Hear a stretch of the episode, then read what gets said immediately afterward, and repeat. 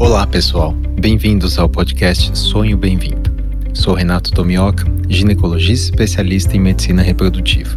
E este podcast é produzido pela Arte Academy com o apoio da Clínica Vida Bem-vinda. E tem o foco de trazer para você o que há de melhor e mais atualizado na ciência da reprodução humana com a nossa experiência clínica do dia a dia. Acreditamos muito na força da boa informação e o nosso objetivo é ajudar quem precisa a atingir o sonho de ter um filho através de conteúdos de alta qualidade reunidos por quem trabalha com infertilidade. Para mais detalhes, entre no site arte-academy.com.br podcast. E agora, segue o nosso episódio de hoje. Meu convidado dessa semana é o Dr. Lucas Yamakami, médico formado pela Faculdade de Medicina da USP, fez residência médica em ginecologia e obstetrícia no Hospital das Clínicas e foi preceptor da ginecologia em 2008. Depois ele foi assistente do Centro de Reprodução Humana Mário Covas, no Hospital das Clínicas da USP, e ele possui título de especialista em ginecologia obstetrícia pela Febrasgo e é membro da Sociedade Americana de Medicina Reprodutiva e Sociedade Europeia de Reprodução Humana e Embriologia. Ele tem doutorado pela Faculdade de Medicina da USP e atualmente ele é médico da clínica Vida Bem-vinda. E nesse primeiro episódio, nós conversamos bastante sobre infertilidade, qual é o conceito de infertilidade, qual é a definição, quando procurar um especialista, quando investigar as causas, quais seriam as causas, tanto as causas femininas quanto causas masculinas? E como deve ser feita essa avaliação médica? E algumas boas práticas para manter a, a, boa fertilidade. Eu considero o Lucas um grande mentor, ele foi realmente um, uma pessoa extremamente importante na, no começo da minha, da minha carreira na reprodução humana. E é até hoje um grande professor e eu aprendi muito e aprendo muito com ele. É muito especial fazer esse primeiro episódio do podcast com ele. Espero que vocês gostem da minha conversa com o Dr. Lucas Yamakami. Lucas, muito bem-vindo. Eu que agradeço. Vamos lá, esse nosso super podcast. Sonho bem-vindo. Muito bom. Então, nesse primeiro episódio, nós vamos falar sobre fertilidade, infertilidade, causas, como melhorar sua fertilidade e quando buscar ajuda. Então, vamos começar aqui. Primeiro, Lucas, qual é o conceito de infertilidade? O conceito de infertilidade ele é objetivo. Então, todas as sociedades e a OMS caracterizam a infertilidade como a ausência de gravidez após 12 meses de tentativa. Então, são, é um conceito objetivo. Esse conceito não precisa ser levado a ferro e fogo sempre, né, Renato? Perfeito. E um detalhe aqui, você falou de tentativas, né?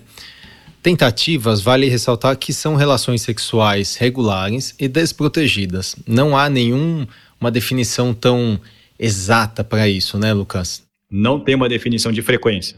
Não tem uma frequência mínima. Pela definição, não é necessário ter relação sexual, por exemplo, duas vezes por semana para aquele casal ser considerado infértil. É claro que é desejável, a gente vai falar isso mais para frente, mas não é algo que está na definição. A definição é algo objetivo, algo objetivo e claro, né? Maravilha. E o que é a janela fértil? Então, muitas pacientes que estão começando a tentar engravidar provavelmente baixam alguns aplicativos que ajudam bastante e o aplicativo calcula a janela fértil, ou seja, os dias mais férteis. O que é isso do ponto de vista fisiológico, Lucas? Olha, a janela fértil é o período que compreende alguns dias antes da ovulação até o dia da ovulação. Por que até o dia da ovulação? Porque depois que a mulher ovula, já tem que acontecer a fertilização do óvulo, que é ovulado, com o espermatozoide do homem. Depois de um dia desse período, já essa possibilidade cai bastante. Então, você já sai desse período de janela. Então, a janela inclui o período que antecede, principalmente os seis dias anteriores à ovulação, até o dia da ovulação. E esses apps são fantásticos, ajudam pra caramba, né? São muito bons. Vamos dar um exemplo aqui. Uma paciente que tem 28 dias de intervalo de ciclo menstrual, ela deve ovular no 14º dia Portanto, a janela de fertilidade, a janela fértil, começaria mais ou menos seis a sete dias antes desse 14 dia, incluindo o 14 dia.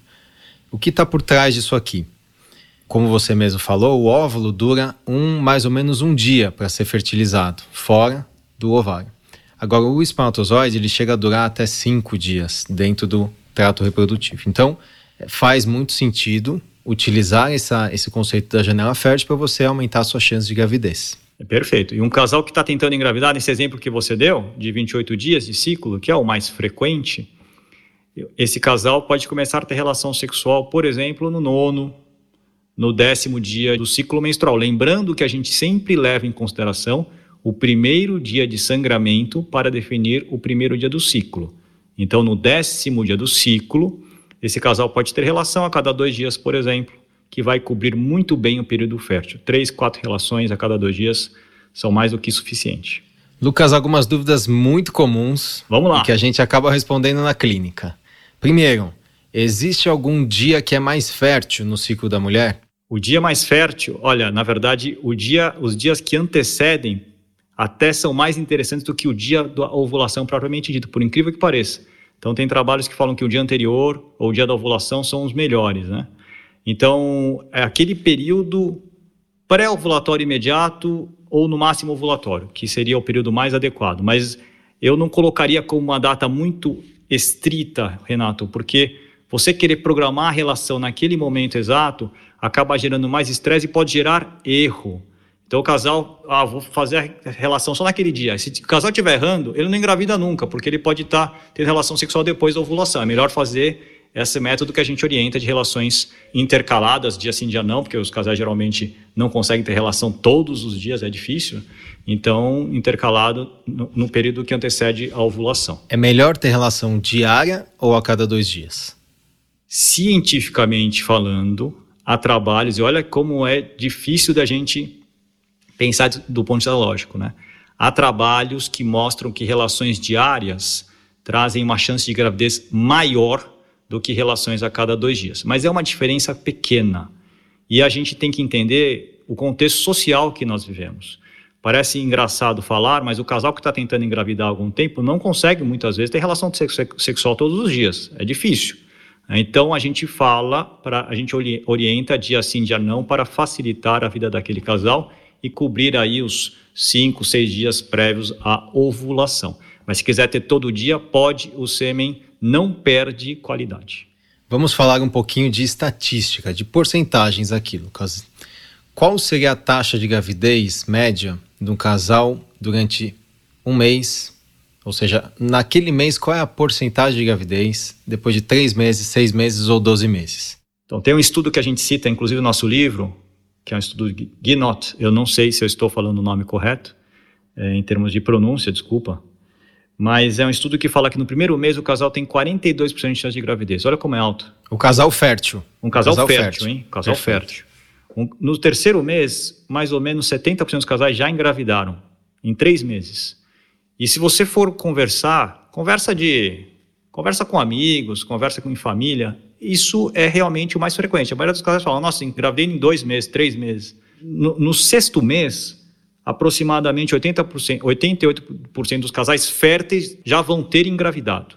Então, não é uma linha, não é uma reta onde você tem tempo e taxa de gravidez. É uma hipérbole. A maioria dos casais engravidam no começo e no final ficam aqueles casais que têm um pouco mais de dificuldade para engravidar. É importantíssimo isso. E qual é a lógica de investigar, de fazer exames para o casal que está tentando engravidar há seis meses ou até de uma forma imediata? Quando que na clínica, no consultório, você antecipa a investigação ao invés de esperar 12 meses de tentativas? Perfeito. Então, eu já vou até continuar com o que eu estava falando. O fato é, a maioria dos casais vai engravidar em 3 a 6 meses de tentativa.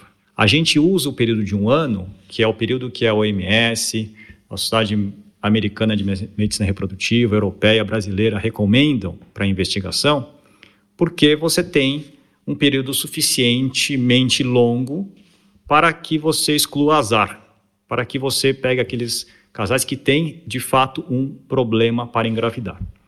Só que, como a maioria dos casais engravida entre três a seis meses, se esse casal não tiver tanto tempo, Renato, e o tempo é fundamental, se esse casal não tiver tanto tempo, você pode antecipar. Então, quando a mulher tem 35 anos ou mais, você pode investigar ou começar a investigação após seis meses de tentativa.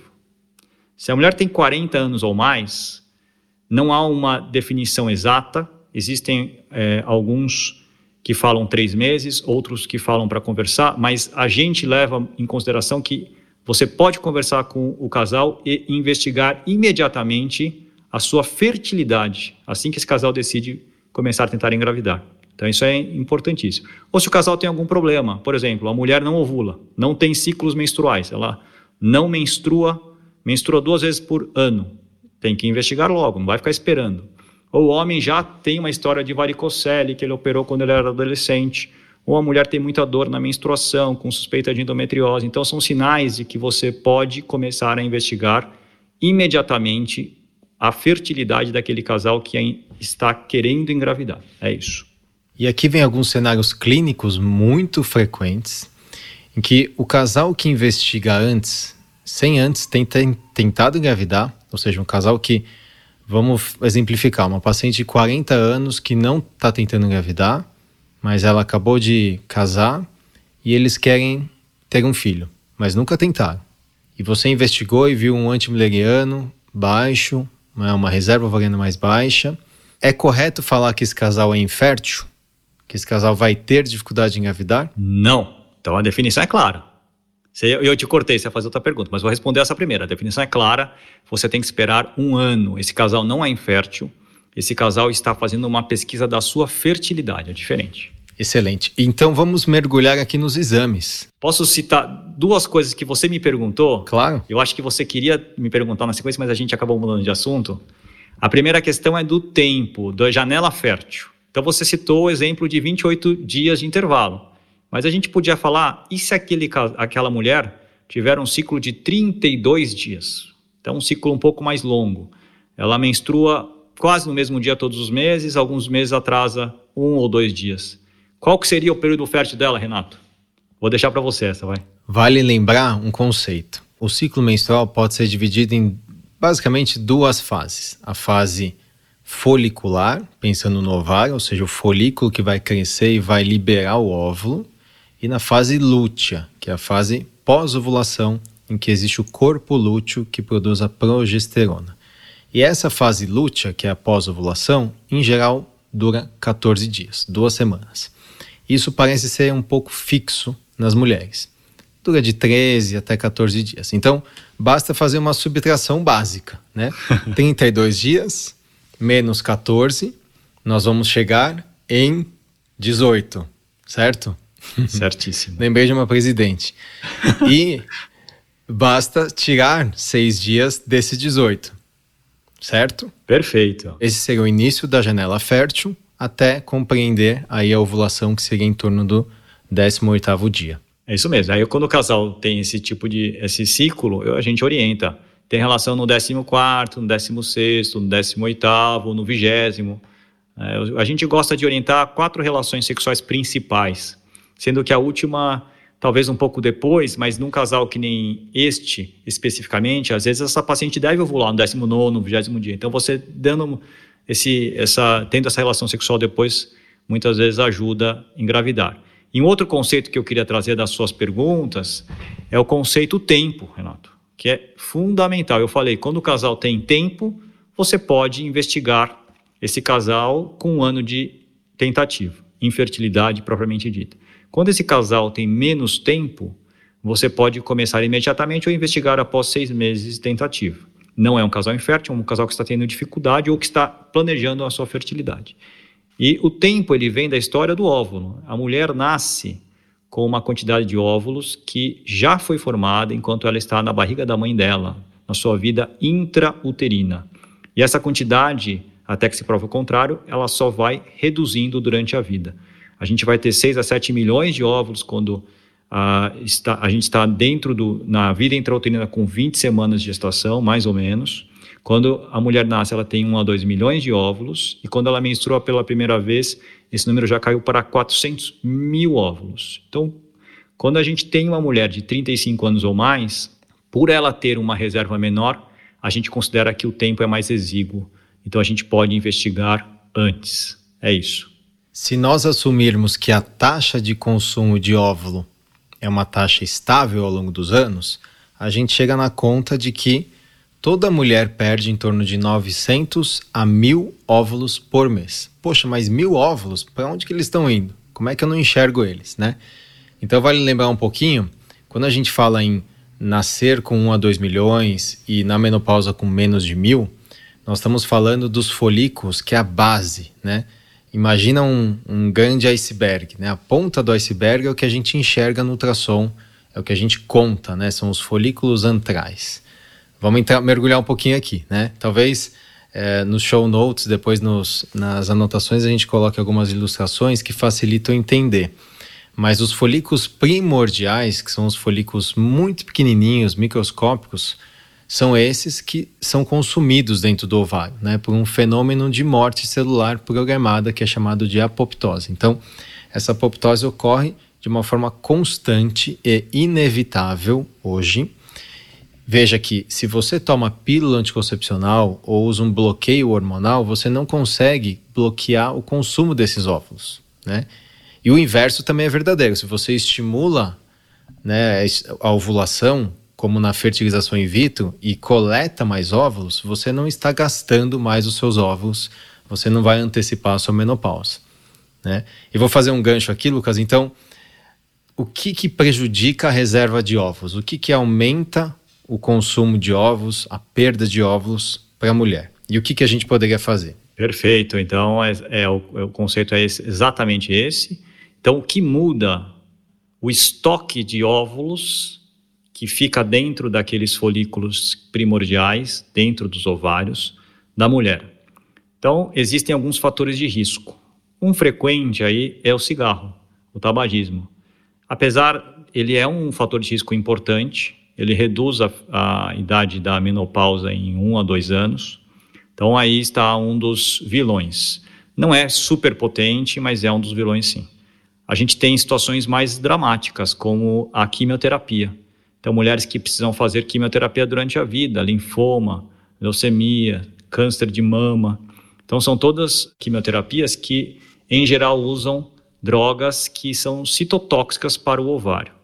Existem outras situações, radioterapia também, cirurgias ovarianas, né, Renato? Cirurgias de, principalmente cirurgias onde você mexe no ovário. E a grande cirurgia aí é a cirurgia para o tratamento do endometrioma, endometriose de ovário. A gente vai falar sobre isso em outro podcast.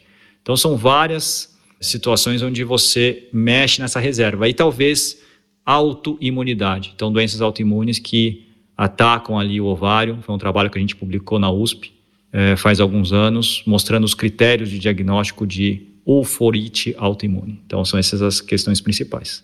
Eu lembro muito bem desse paper que vocês publicaram com o professor Clovis, né, da reumatologia. Foi. E vocês sugeriram alguns conceitos ali, né, alguns critérios para incluir. Porque o, a, o grande cenário é o seguinte, que é o, o, principal. Tem muitas pacientes que procuram a gente, né, procuram um especialista em reprodução humana, já com uma reserva ovariana muito baixa, mas que não sabem a causa, né? Então, em algum determinado momento da vida, com 32 anos, por exemplo, vai fazer um antimileriano e está super baixo, mas não fuma, nunca fez cirurgia, nunca fez quimioterapia, nunca fez radioterapia. E aí, o que está envolvido? Então, é, esse artigo foi muito legal, acho que foi 2012 ou 13 por aí. Eu chutaria 2013, mas eu preciso dar uma olhada. no PubMed, tá no PubMed lá. Eu lembro que foi legal porque vocês sugeriram é, um, um, ataque próprio né, do corpo, uma autoimunidade ao ovário, né? Uma oforite, como você falou. Isso seria uma causa autoimune, né, de baixa reserva ovariana. E a grande dificuldade é como prever essa situação, né? Como é que eu vou evitar uma baixa reserva, um esgotamento completo da reserva ovariana numa paciente que faz um acompanhamento ginecológico comum. Né? Qual é a sua opinião sobre isso, Lucas?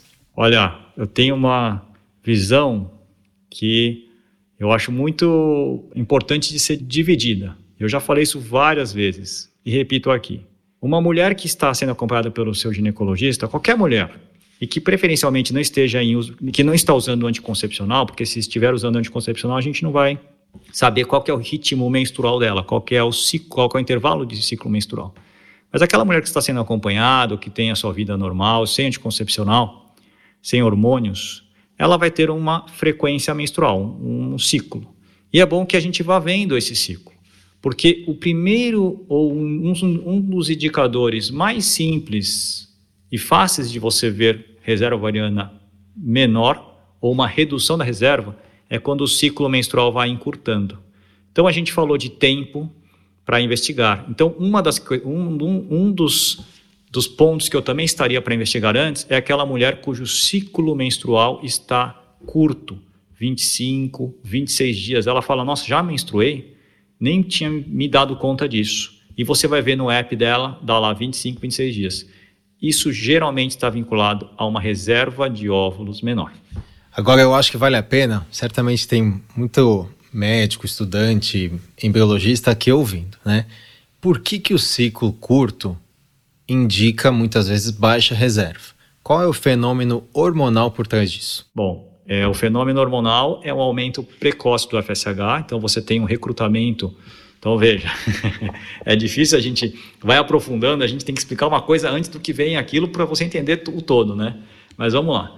Então, em geral, quando o, a reserva de óvulos começa a cair, você precisa aumentar a mensagem para o ovário trabalhar. E essa mensagem é dada por um hormônio chamado hormônio folículo estimulante, FSH. Então esse FSH, ele começa a ficar mais alto e mais cedo.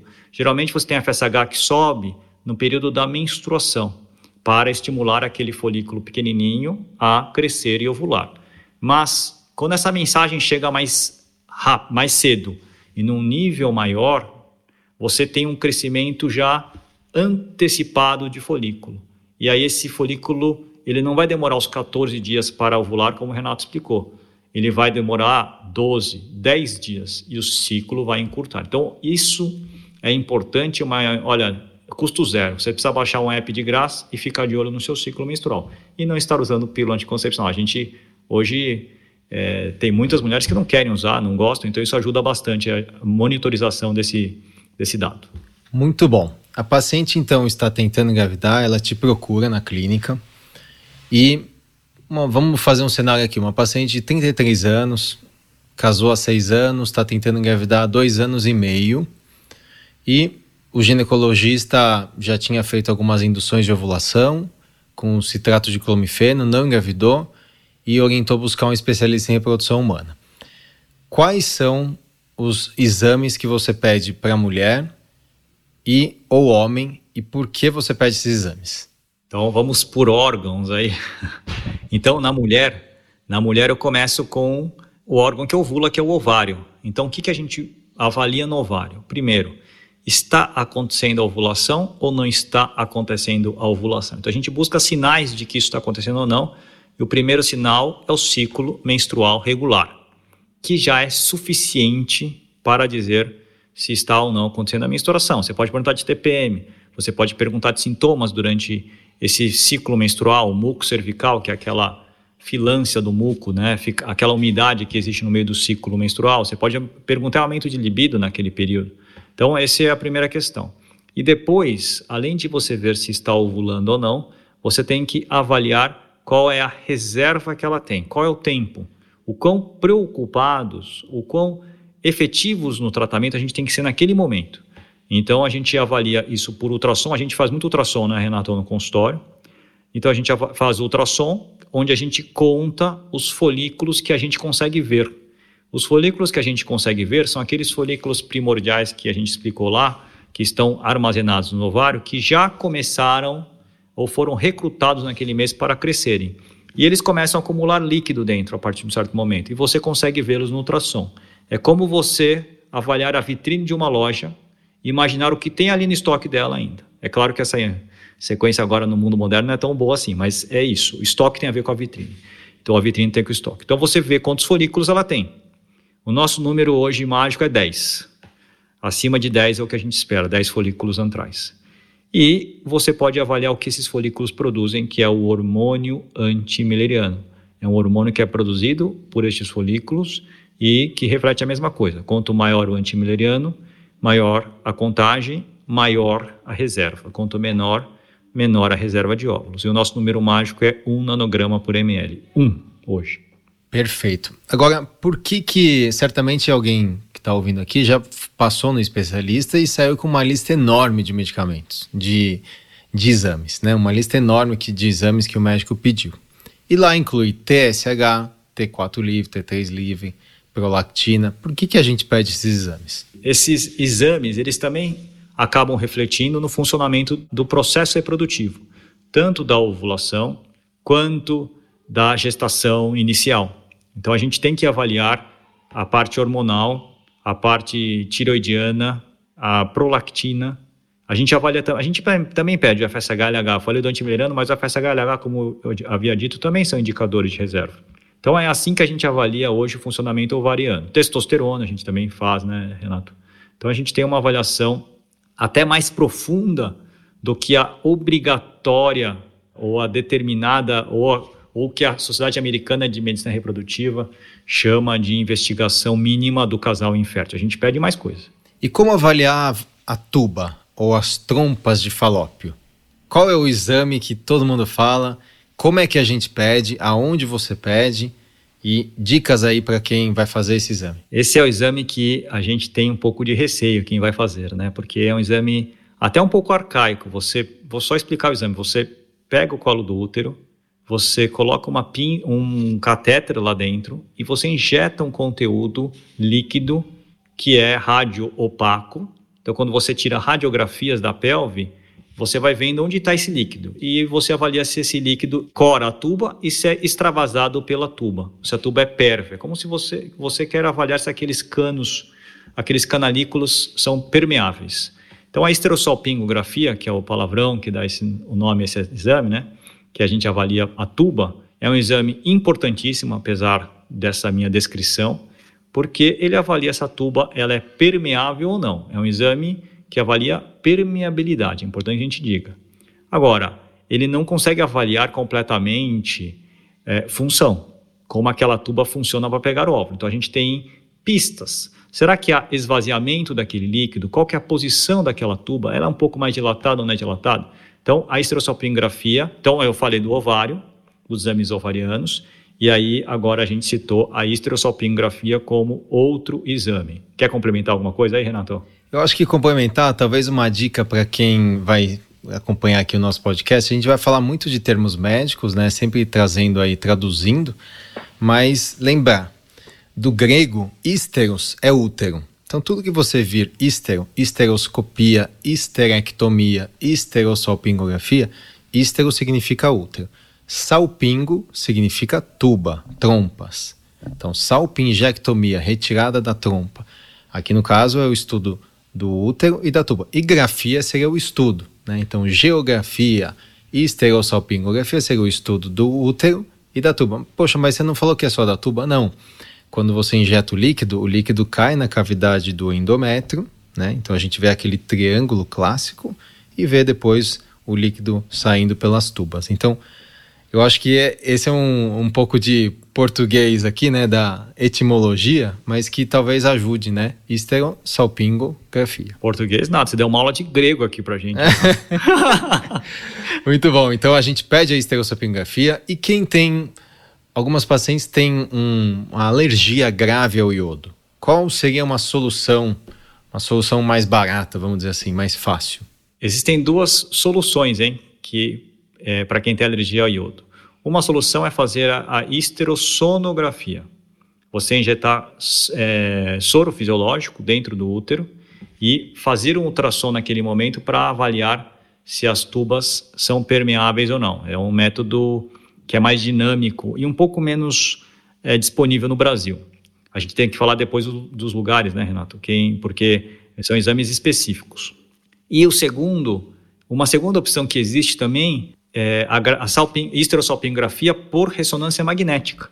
Aí você não usa o contraste iodado, você usa o gadolínio, que é um agente paramagnético, um contraste que tem muito menos reação e é mais seguro que o iodo. Só que é um exame mais complicado, é uma ressonância magnética que você faz, super específico. Eu conheço uma pessoa que faz esse exame aqui no Brasil.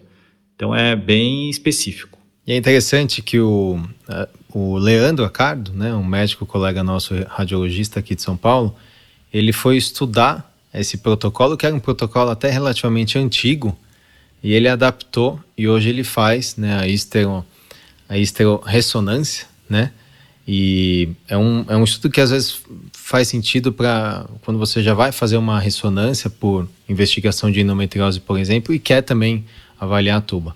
Então, acho que a dica para quem vai fazer a estereossopingografia é veja se no local que você vai agendar o exame é uma pessoa especializada nisso, se não, se eles usam um espéculo de plástico descartável delicado e não um espéculo de metal, se eles não pinçam o colo do útero com uma pinça que isso geralmente gera muita dor, cólica, e se o contraste é a temperatura corporal. Então são alguns cuidados ali que no final a experiência fica muito melhor.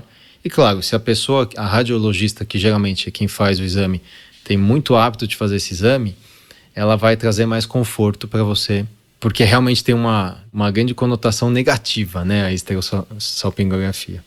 Muito bom, caminhando aqui. Então Vamos você caminhando. falou da avaliação do ovário, pensando na anatomia, o ovário, nas tubas, qual, como avaliar o útero e a pelve? O útero a gente avalia por ultrassonografia, um exame simples, disponível, mas fundamental. Importantíssimo, porque você consegue ver miomas, você consegue ver pólipos, que são aquelas estruturas que ficam dentro do útero, na cavidade do útero, como você mesmo falou, o endométrio. E a fase boa para ver pólipo é a fase pré-ovulatória, é por volta do décimo dia do ciclo menstrual. E se você tiver dúvida, você pode lançar mão de dois exames importantíssimos. Um exame a gente já citou é ressonância magnética. A ressonância magnética vê muito bem a parede do útero. Então, se você comparar o útero com uma sala, você vai avaliar muito bem a, o componente tijolo, o que está ali na parede. Você vê muito bem pela ressonância magnética. E o outro exame é que você entra dentro da sala com uma câmera, que é a como você já citou o grego, a histeroscopia, a escopia do útero. Você entra com uma câmera bem fina, né, dentro do útero e você avalia o endométrio por dentro. Então são dois exames adicionais à ultrassonografia. A gente não pede sempre, a gente sempre se baseia no ultrassom primeiro para avaliar se a gente vai ou não fazer esses dois exames complementares. Aqui você tocou num ponto fundamental, Lucas. Então, existem clínicas, médicos que indicam fazer a estereoscopia diagnóstica para todos os casais inférteis e eu diria que a maioria não indica. Baseado em quê? Baseado em ciência, né? Eu ouvi algum, dois trabalhos publicados em uma revista de grande impacto no mesmo ano, se eu não me engano foi 2016, que é o Trophy e o outro trial que eu não lembro o nome, não sei se você lembra, mas é um nome desses, parece nome de ação da Polícia Federal. e eles avaliaram justamente qual seria o impacto de você fazer uma estereoscopia diagnóstica para paciente que está investigando a infertilidade e para paciente que teve falha de fertilização in vitro. E eles viram justamente o que você falou. Há benefício desde que você tenha uma suspeita prévia, principalmente pelo ultrassom. Então, fazer esteroscopia, que é olhar dentro do útero com uma câmera, para todo mundo, é, você acaba tendo que fazer muito exame para beneficiar pouquíssimas pacientes. É exatamente isso. Um exame que dói também incomoda, porque você, a não ser que você faça com anestesia, que também é chato, você vai ter que pegar uma veia, vai ter que tomar uma anestesia, né? Então, é um exame que tem um certo grau de invasão. Não é um exame complicado, mas a gente tem que pesar sempre a questão do benefício versus risco. Medicina não é faça tudo que existe na face da Terra para todo mundo. Medicina é você pesar sempre risco e benefício e fazer o melhor para cada pessoa. Eu acho que você falou a frase que nós vamos voltar provavelmente em muitos episódios, né? Ao discutir testes de falhas, testes N testes que existem com é, com raciocínio, com inteligência científica, né, e prática. E só para finalizar a questão da estereossalpingografia, que é a avaliação das tubas, vale ressaltar que existe um exame de sangue relativamente simples, que é a sorologia IgG para Chlamydia trachomatis, que é uma bactéria que pode causar alteração na trompa, nas tubas. E quando vem positivo, muita a gente está vivendo agora o período Covid-19, né? Novo coronavírus. E muita gente já deve ter ouvido falar de IgM, IgG. O que, que é isso? São imunoglobulinas que a gente produz em resposta à infecção ou a um contato com um agente infeccioso e O IgG geralmente é o de longo prazo, é o que você produz e que te eh, confere imunidade. Portanto, se a paciente tem um IgG positivo para clamídia, significa que ela teve contato com a clamídia e a gente entende que ela pode ter um problema na tuba uterina decorrente desse contato bacteriano. Né? Então, a clamídia é uma bactéria intracelular que pode infectar ali o útero, causar uma endometrite, causar uma salpingite. Então, de novo, causar uma infecção, uma inflamação, it, em medicina é inflamação, na tuba, salpingo. Então, e isso depois gerando uma, uma obstrução ou uma alteração e que pode levar à infertilidade. Então, uma forma talvez mais prática, você falou as soluções melhores, né? Mas a solução mais simples e que tem um grande valor é, preditivo negativo, ou seja, se a paciente tem um IgG negativo, provavelmente ela não tem uma alteração tubária, a não ser que ela tenha outras causas, por exemplo, cirurgia prévia ou endometriose. Muito bom. Falando nisso, quais são os sinais, sintomas e exames que você pede para investigar a endometriose? Então, a gente falou sobre ovário, a gente falou sobre a tuba, a gente falou sobre o útero e a gente tem que falar sobre endometriose. E depois sobre alguns outros exames que ficam ali genéticos. Então, a endometriose é uma doença que causa dor e causa infertilidade. Ou não causa nada, algumas mulheres são assintomáticas, mas as que a gente está conversando aqui são as que têm dificuldade para engravidar, as pessoas têm dificuldade para engravidar. Pois bem, então quem tem dificuldade para engravidar e tem dor na menstruação ou na relação sexual, aquela dor de profundidade. A gente fala assim, quando o pênis ele bate no fundo, né, encosta no fundo da vagina. Então, a dispareunia de profundidade é o termo que nós usamos. Ou quem tem infertilidade tem um exame clínico alterado.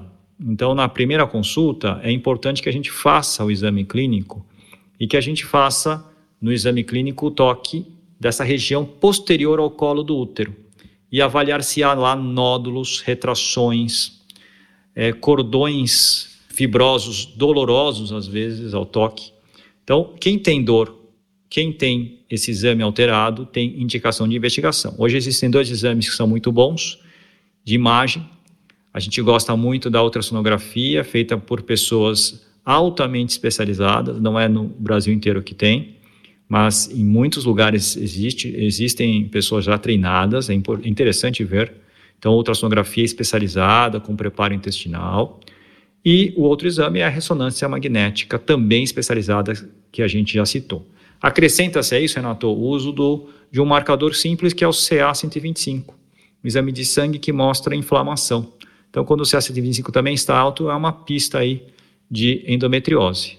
Né? Vale lembrar que o CA125 ele é um marcador tumoral produzido ali pela camada que reveste todos os órgãos abdominais, que é o peritônio, né, uma camada bem fininha, e que o grande problema do CA125 ele não é um exame diagnóstico para endometriose. Lógico que, como você falou, quando ele vem alto, sugere endometriose e deve ser colhido idealmente na fase menstrual, né? Segundo, terceiro, até o quinto dia da menstruação. Porém, um CA125 baixo não exclui endometriose. Ou seja, um CA125 de 15 não quer dizer que você não tem endometriose. E essa é uma dúvida muito comum, né, Lucas? Muito. Muito frequente. É realmente um exame que, quando ele vem normal, não pode. Acho que não pode fazer grandes inferências, mas quando ele vem bem alterado, e a gente tem pacientes que têm exame bem alterado, a gente tem que pesquisar com cuidado a endometriose. E a endometriose clássica e também aquela que hoje a gente chama de adenomiose, que é quando você tem presença do tecido do endometrial, tecido endometrial, aquele tecido que é descamado todos os meses, não fora do útero, mas dentro da parede do útero, entrando naquela parede. Se fosse uma sala, é como se a massa corrida da parede interna infiltrasse aqueles tijolos, né? Então, há tecido endometrial que infiltra os é, as células miometriais do útero. Então é importantíssimo isso sim. Como é que é feita a avaliação genética hoje do casal? Você pede algum exame? Como é que você faz isso? Sim, a gente avalia. Não é um exame considerado como obrigatório, diga-se de passagem, não é. Mas a gente pede sim, eu gosto de. A gente pede o cariótipo. O cariótipo é como se a gente avaliasse se naquela biblioteca celular existem os 46 cromossomos. Eu falo muito em 46 livros. Então você conta se aqueles cromossomos estão lá e qual que é a estrutura desses cromossomos de uma maneira macro. Não é de uma maneira ultra é, precisa, mas é uma maneira macro muito interessante. Então a gente gosta de fazer avaliação genética por cariótipo, tanto do homem quanto da mulher. E aí eu acrescentaria outros exames também é, que ficam mais soltos aí, né, Renato, digamos assim. Um deles é o exame de anticorpos contra a tireoide, a gente gosta bastante, não faz parte da avaliação mínima, mas para a gente dar algumas pistas de funcionamento. E a gente podia depois deixar para um outro podcast os exames de trombofilia e inflamação, porque isso aí é um tema de duas horas. Certamente nós teremos um episódio, inclusive com você, sobre trombofilia, avaliar todos esses exames, coisas que são realmente muito questionáveis, né, muito discutidas, até por pacientes que estão tentando engravidar. E eu quero só revisar aqui que nós também pedimos alguns exames gerais, como o hemograma, a dosagem da, da 25-hidroxivitamina D, que é a forma ideal para você dosar da vitamina D. Nós hoje não pedimos mais a dosagem de ácido fólico por uma razão simples, porque o ácido fólico ele varia muito no soro, né, na, ali no, no sangue, é, dependendo do que você comeu. Então, se você come, teve uma alimentação muito rica em vegetais verdes folhosos na, na noite e na manhã seguinte você colheu esse exame, ele pode vir alto, mas não significa que o seu estoque está alto. Então, o exame ideal para ver o ácido fólico no sangue seria o ácido fólico eritrocitário, ou seja, das hemácias. Mas é um exame que a gente não pede, porque a gente trata todo mundo, e essa é uma medida básica que é, o ginecologista geralmente faz, que é a reposição de ácido fólico na dose mínima de 0,4 miligramas por dia. Depois nós vamos ter mais um episódio também falando só sobre o ácido fólico e tudo que envolve os mitos do ácido fólico. Será que doses altas estão associadas a problemas? Mas só um parênteses que a vitamina D realmente é muito importante, está relacionada sim à fertilidade e até à capacidade de engravidar mais rápido, inclusive nos tratamentos. Então nós gostamos de ver a vitamina D pelo menos acima de 30, idealmente entre 40 e 60. E muito bom. E do lado masculino, para a gente finalizar aqui esse nosso primeiro episódio, Lucas? Bom, do lado masculino, o exame óbvio que vem é o espermograma. Espermograma avalia a quantidade de espermatozoides, avalia a motilidade, a movimentação que eles têm, quantos são móveis progressivos, quantos se mexem, mas não saem do lugar, que são os móveis não progressivos, e quantos são os imóveis. Ele, a gente avalia isso porcentualmente. E ele avalia o formato dos espermatozoides, que a gente chama de morfologia. Então, o espermograma ele tem essa capacidade. Também avalia volume, pH, se existem ou não leucócitos no sêmen, que é importantíssimo, a leucocitospermia. Agora, é interessante que a gente avalia tudo isso e a gente acredita fielmente que isso é uma avaliação completa, a gente está vendo tudo, né? Só que a gente, obviamente, tem relação entre esses dados e fertilidade, mas há outras coisas aí que a gente tem que avaliar. E um dos exames é a fragmentação do DNA espermático, que a gente gosta bastante de pedir hoje. O índice de fragmentação do DNA espermático, né, Renato? Esse é um exame que a gente incorporou na prática já tem alguns anos, né? Conversando muito com os andrologistas, com o Dr. Conrado Alvarenga, o Dr. Bruno, e praticamente todos os casais que passam hoje na clínica, a gente solicita esse exame. É um exame fundamental, principalmente para casais que já tiveram falhas de, de tratamentos, como falhas de fertilização in vitro.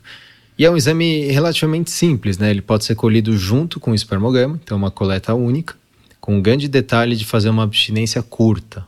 A gente orienta de um a dois dias, né? Aquela história de fazer abstinência longa porque vai ter mais e vai ter o melhor semi possível, não é verdade, inclusive nos tratamentos de FIV. Né? Então, hoje a nossa conduta na clínica, quando vamos coletar o óvulo e coletar o sêmen, é fazer uma abstinência curta. Certo, Lucas? Perfeito. Citaria também, além do espermograma e da fragmentação, os exames hormonais, o FSH do homem, o LH, a testosterona, que é fundamental. Ano passado a gente teve um congresso onde um grande andrologista, atualmente editor-chefe, é, eu ia falar chief, editor-chefe da Fertility Sterility, ele cita a relação entre testosterona menor e dificuldade para engravidar, infertilidade. A gente também tem o cariótipo, que a gente pede para o homem, tipagem sanguínea, sorologias. Então, são exames básicos que a gente, básicos nem tanto, né, que a gente pede para o homem. E, diga-se de passagem, faça. Façam. Homens, façam. Porque a mulher faz 500 mil exames e a gente reclama de ejacular no potinho, né? Você vê que coisa. Então faça, tem que é importantíssimo. E é importantíssimo por uma questão também estatística, né? Lembrando que mais ou menos 30, 40% das causas de infertilidade estão relacionadas a fatores da mulher, mais ou menos 30% estão relacionados a fatores do homem e o resto fatores mistos. Então, deixar de fazer um exame, aquele cenário, faz você primeiro os exames, vê se tem alguma alteração e se tiver tudo normal eu faço, é um cenário, é um pensamento muito, muito, muito falho, porque muitos casais podem ter problemas nos dois, né? Então, a gente é muito comum a gente ver algumas alterações no espermograma, junto com alterações também no lado feminino. E um detalhe, depois a gente vai ter um podcast dedicado ao espermograma, é que a leitura do espermograma deve ser feita por um especialista. Não basta olhar ali na coluna de normalidade e falar se está normal ou não, né? Ou seja, 15 milhões de espermatozoides com 32% de motilidade e 4% de Kruger é assim o desejável? Talvez seja um percentil 10, o mínimo, né? Mas vale lembrar que o percentil, a média da população teria em torno de 63 milhões. Então, nós vamos depois entrar nesses detalhes. Mas caminhando aqui para o final desse primeiro episódio, queria fazer algumas perguntas aqui para você, Lucas. Ótimo, vamos que vamos. Em relação à sua história, né? Você é um médico que se formou na, na USP, fez residência lá, depois foi preceptor na ginecologia, depois foi é, fez doutorado lá, né? Ficou no Centro de Reprodução Humana Mário Covas, que é o centro do, do Hospital das Clínicas aqui da, da Faculdade de Medicina da USP de São Paulo. E hoje tá, né, se dedicou à, à Clínica Vida Bem-vinda e todos e todo o grupo, né? No que você acredita hoje que você não acreditava no início da sua carreira? O que, que mudou nesses, talvez, quase 15 anos? Eu acredito muito na experiência de cada pessoa e no, no que cada pessoa me conta, Renato. Então, quando a gente começa a, a vida profissional, a gente vem fresquinho de uma faculdade como a USP, a gente vem fresquinho de uma residência como é a do HC, FM USP, cheia de medicina baseada em evidências, cheia de trabalhos randomizados, clínicos. Isso não se pode perder. Se você perder isso, você vai perder a ciência, que é o que tra que a medicina é uma ciência. Isso a gente não pode esquecer. A gente precisa ter a noção da ciência. Só que hoje eu escuto o casal e as impressões que, ele, que eles me passam são fundamentais no meu desenvolvimento e no meu trabalho. Então, se a paciente me fala, eu tenho um sintoma que ninguém deu bola para mim, mas é isso que eu sinto, eu escuto isso. Isso que eu acho fundamental. Então, é escutar cada situação. Eu não gosto de falar caso. Cada situação, escutar cada história e traçar para aquela pessoa o que eu acho que é o melhor para ela e pensar nela especificamente onde a gente tem que trabalhar ou não e fazer o melhor para ela. E nessa trajetória da reprodução humana, né, eu posso falar porque você foi um grande mentor para mim, né, na minha vida ali em 2010, 11, desde ali da residência, mas principalmente na vida bem-vinda. E a gente vai passando, vai colhendo histórias, né? E muitas vezes sonha com essas histórias, muitas vezes pensa em você está fazendo qualquer outra atividade, de repente vem um, né, um casal na mente, isso é muito comum. E aí eu fiquei pensando aqui, Lucas, qual conselho você daria para o Lucas de 2010, 10 anos atrás, em relação à reprodução humana, de uma forma profissional? Né? O que, que você falaria para aquele Lucas de 2010 hoje com a sua cabeça, com toda a experiência que você tem, com tudo que você colheu, para talvez acelerar, se é que isso é possível, ou talvez para amadurecer mais aquele Lucas de 10 anos atrás? Olha, primeiro que você acredita que eu sonhei, essa, eu tive um sonho essa noite que eu tinha uma paciente que não tinha fertilizado nenhum óvulo. Olha os nossos, foi um pesadelo, né? E aí eu fui ver, mas o que, que aconteceu? Aí eu fui ver todas as outras pacientes que tinham colhido no mesmo dia e todas tinham fertilizado todos os óvulos. E tinha um casal especificamente que não tinha fertilizado. Eu fiquei tão chateado. Então, a gente pensa nisso o tempo inteiro mesmo e vive isso é, o tempo inteiro na nossa pele. Agora, o que eu, o que eu falaria para aquele Lucas, uma das coisas que eu falaria é sofra, mas fique firme porque vale a pena. Eu acho que quando a gente começa a produção humana e a gente vê muitas pessoas começando do nosso lado e elas vêm cheias de esperança, cheias de garra e da novidade e talvez até do status que é você trabalhar com a produção humana, porque há um certo status nisso. Mas elas começam a atender, começam a ver como é duro a infertilidade para quem vive e para quem trabalha com quem vive a infertilidade e você vê aquela preocupação, aquele medo, ai, será que eu vou conseguir ou não vou conseguir? E eu falo que vai e vale a pena. Tratar o casal que tem dificuldade tem é muito difícil por um lado, porque a gente carrega todo o peso junto, mas é gratificante num nível assim é, que a gente não consegue nem explicar, né, Renato? Então vale a pena. Eu não mudaria muita coisa assim. Eu não acho que tem atalho eu acho que a gente tem que trabalhar. Eu sempre achei isso. Não mudaria muita coisa. É, talvez minha esposa mudasse, mas eu deixo com ela. E a última pergunta é: se você fosse dar apenas uma dica, uma sugestão, trazer uma mensagem para todas as pacientes, todos os casais que estão tentando engravidar, qual seria essa mensagem, Lucas? Ah, eu acho que seria uma palavra, que é a esperança. Infertilidade é fogo, a gente perde essa esperança, ela vai embora, a gente acha que nunca vai conseguir engravidar, e a gente que está nesse mundo, a gente vai vivendo isso e, e vai, vive em sucesso, e depois você vê a história lá, quando ela acontece e dá certo, retrospectivamente você vê que tudo deu certo, e o que manteve aquela pessoa lutando foi uma coisinha chamada esperança, fé, acreditar. Então eu falaria isso. Tenha esperança, continue lutando, porque eu sempre falo uma coisa, Renato: se tem um sonho nessa vida que vale a pena, esse sonho é o sonho de ter filho. Porque não tem uma experiência na vida que eu, assim, como pai, possa comparar. Então, eu acho que vale a pena lutar por isso. Bom, acho que não podia finalizar de uma forma melhor. Agradeço aqui a sua presença, o seu tempo. Foi muito bom para mim, aprendi muita coisa. Espero que tenha sido muito bom para quem nos ouviu. E todos aqui sejam muito bem-vindos de novo a este sonho bem-vindo. E até o próximo episódio, Lucas. Valeu, obrigado, vamos que vamos.